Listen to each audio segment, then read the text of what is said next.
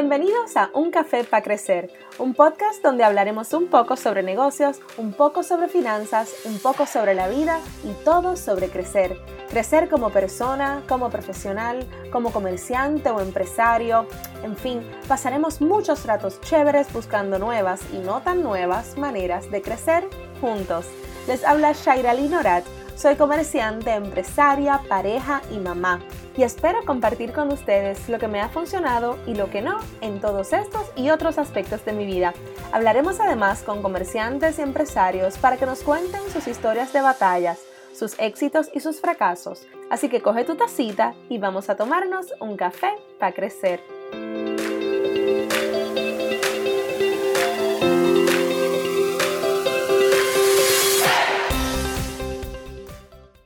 Saludos, buenos días a todos. Espero estén súper, súper bien. Otro lunes aquí de un cafecito, un café para crecer, episodio número 10. Muchísimas gracias por el apoyo, muchísimas gracias por estar aquí con nosotros otra semana más. De verdad que estamos súper, súper contentos de haber llegado hasta aquí.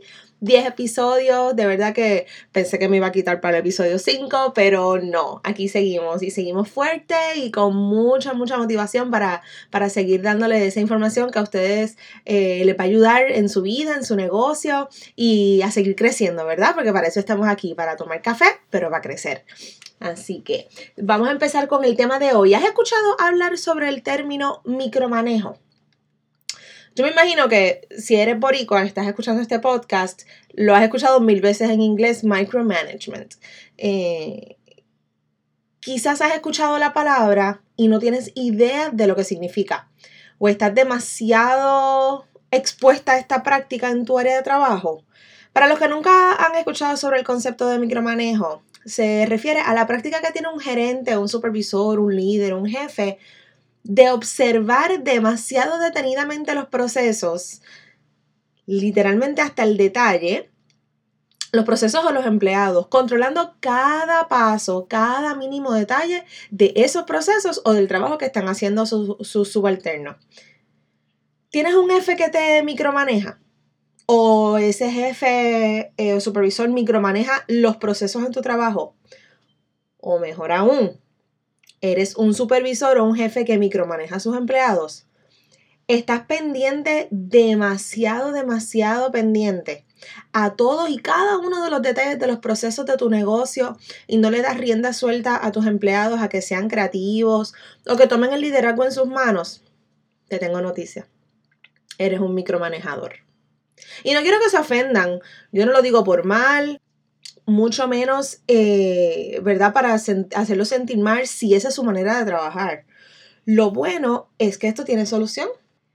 Fácil no es, ¿verdad? Fácil no es las cosas que, los, los, los comportamientos que nosotros llevamos toda, toda una vida practicando, es bien difícil modificarlos, ¿verdad? Los que somos micromanejadores, y digo los que somos porque yo soy una, y lo admito. O sea, yo peco de esto y todos los días yo trabajo para limitar la manera en que quiero manejar absolutamente todo. Eso, eso ha sido mi práctica, yo creo que desde que estoy en la escuela. Desde que estoy en la escuela, yo quizá fui presidenta de mi clase en cuarto año y yo quería hacer absolutamente todo. Eh, y no se puede ser así, no se puede ser así. Nosotros tenemos que, que, lidiar con años y años de ser de cierta manera. Yo tengo 34 años y soy así desde que tengo uso de razón. ¿O tú crees que, que a tu mamá, a tu papá se le hace fácil cambiar después de tantos años de ser de cierta forma? Por algo que nosotros decimos, después de viejo la gente no cambia, bueno, Ok, lo podemos decir de ciertas personas, ¿verdad? Y de ciertos comportamientos, pero francamente en, el, en lo que es el manejo de tu negocio, en el liderazgo, sí, es posible, pero tenemos que tener la motivación y el empeño para poder hacerlo. Por eso yo digo que yo trabajo todos los días para no ser un micromanejador. Trabajo todos los días para no querer tener el control de todo, porque es que no se puede tener el control de todo, de absolutamente todo, ni del más mínimo detalle tampoco. Micromanejar es bueno cuando tu negocio lo haces tú, lo abres tú, lo trabajas tú, lo corres tú. y no tienes jamás nadie que te ayude, todo lo haces tú. Pues en ese caso no es micromanejo, ese es el síndrome de Cuca Gómez, que lo, lo hace, lo, lo produce, lo mercadea, lo vende, hace absolutamente todo. Y así comenzamos todos en nuestros negocios, ¿no? Haciendo absolutamente todo lo que se requiera para que todo corra. Pero eso cambia cuando contratamos personal. Eso cambia cuando nuestro negocio crece o queremos que crezca. Cuando estamos expandiendo. Cuando tenemos más suplidores o clientes a los que hay que atender, ya ahí tenemos que ir delegando algunas cositas para que todo siga fluyendo. Porque por más que queramos decir, por más que queramos decir, ay, para hacer algo bien, mejor lo hago yo. Francamente, eso no funciona. Francamente, no funciona. Escuché una vez que el que hace tres lechones se le quema uno. Pues así mismo es en tu negocio. Si quieres hacerlo todo tú, algo se va a caer, algo se va a olvidar, algo se va a quedar rezagado y el que sufre es tu negocio. Y al final, el que sufre eres tú. Así que a continuación hablemos de algunas señales del micromanejador para que te identifique y puedas modificar esas conductas para que tú duermas más tranquilo y tu negocio corra y crezca mejor. Número uno, te crees perfecto. Si dices cosas como, mejor lo hago yo para que salga bien o no confío en ellos porque no lo van a hacer con mis estándares. O si no estoy envuelto, van a dañar el trabajo. Una de las mejores que he escuchado. Ay, si no lo hago yo, entonces ¿para qué estoy yo aquí? Eres un micromanejador. Cuando digo que te crees perfecto, es porque piensas que sin ti la rueda no corre. Te tengo noticia, nadie es imprescindible. Ni el jefe es imprescindible. Mañana puede venir alguien, comprar mi negocio, lo hace explotar de la noche a la mañana y yo no estaba allí para ello. Yo no estaba allí. Yo no soy imprescindible. No me necesitaban para hacer ese negocio crecer. Así que te recuerdo, no, no eres perfecto. Sí, si eres un activo para tu compañía si tú la empezaste. Tú empezaste esa empresa, tú empezaste ese negocio. Pero si quieres ser un líder y no un empleado más en tu propio negocio, comienza a confiar en las personas que tú contrataste para ayudarte a correr ese negocio. Y no trates de hacerlo todo tú porque te vas a quemar y va a ser un estrés innecesario en tu vida, en tu ser, en tu vida de familia, en tu vida personal. Entonces toda tu vida va a correr alrededor de tu negocio, de tu empresa y no vas a tener tiempo para nada más porque te estás enfocando en las pequeñeces. Y hablando de pequeñeces, número dos, deja las cosas pequeñas ir. Cuando miras tu lista de quehaceres o tu lista del to-do list, ¿cuántas cosas son delegables y cuántas cosas tienes que hacer tú? Un ejemplo sencillo Llamar a un suplidor para hacer una orden. Lo puede hacer cualquier persona. Lo puede hacer cualquier empleado en tu compañía o el empleado que tú hayas designado para, ese, para esa labor, ¿no? Para hacer las compras. Pero llamar al suplidor para negociar un precio. Eso lo puede hacer esa persona que tú designaste para hacer la compra. Bueno, quizás si tú tienes una estructura organizacional mucho más robusta en que el director de compras es el que trabaja esas cosas, pero francamente yo muy pocas veces lo he visto. Eso solamente lo puedes hacer tú. Negociar un precio, lo puedes hacer tú porque tú fuiste el que hiciste el contrato originalmente para comprar ese producto que vas a revender.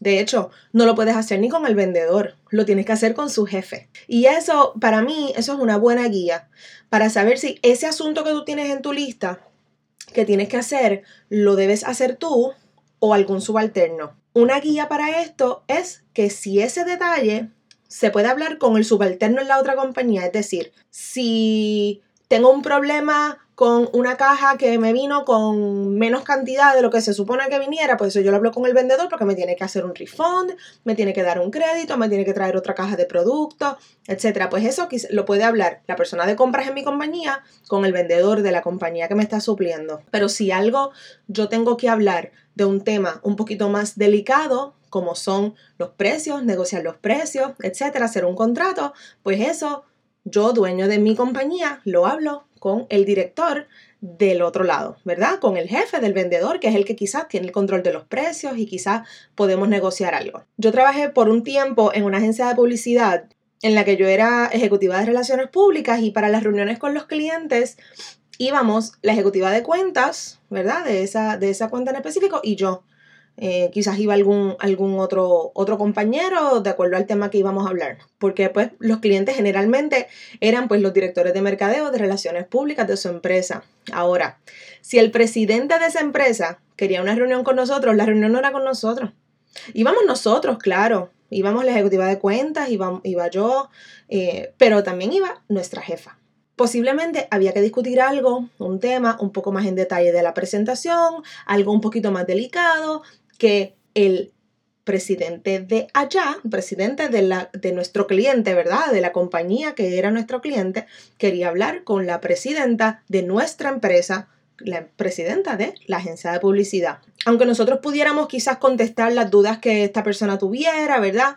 Porque nuestra jefa confiaba muchísimo en, en su equipo de trabajo, pero su trabajo, el trabajo de Brenda, era darle tranquilidad a ese dueño o ese presidente de su compañía de que ella está en todo momento.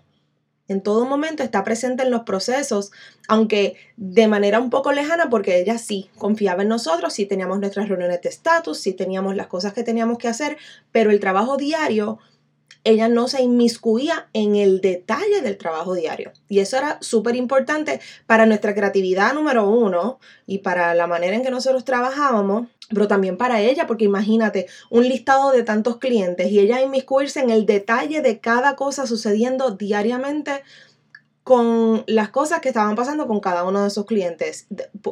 Se podía tornar bien fuerte y bien agotador.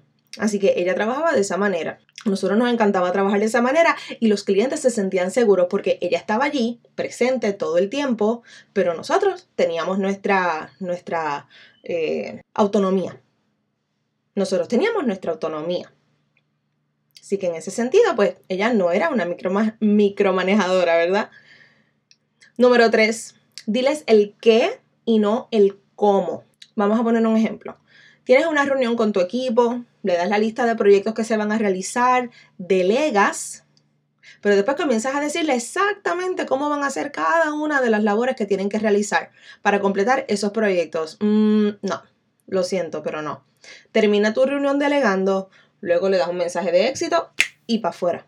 No hay nada malo con expresar tu expectativa porque una cosa es expresar la expectativa que tú tienes para con estos proyectos, como el tiempo que tú esperas que transcurra, eh, las expectativas que tiene el cliente, pero no les digas cómo van a ser cada parte.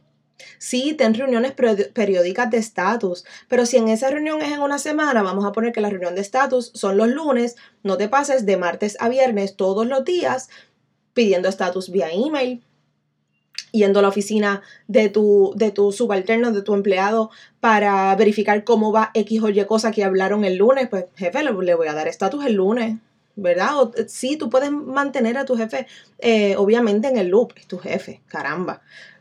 Pero, pero no esperes no esperes que tu empleado te dé estatus de cada mínima cosa porque le estás, como dice en inglés, stifling. Stifling es como estás coartando, lo, estás limitando su creatividad.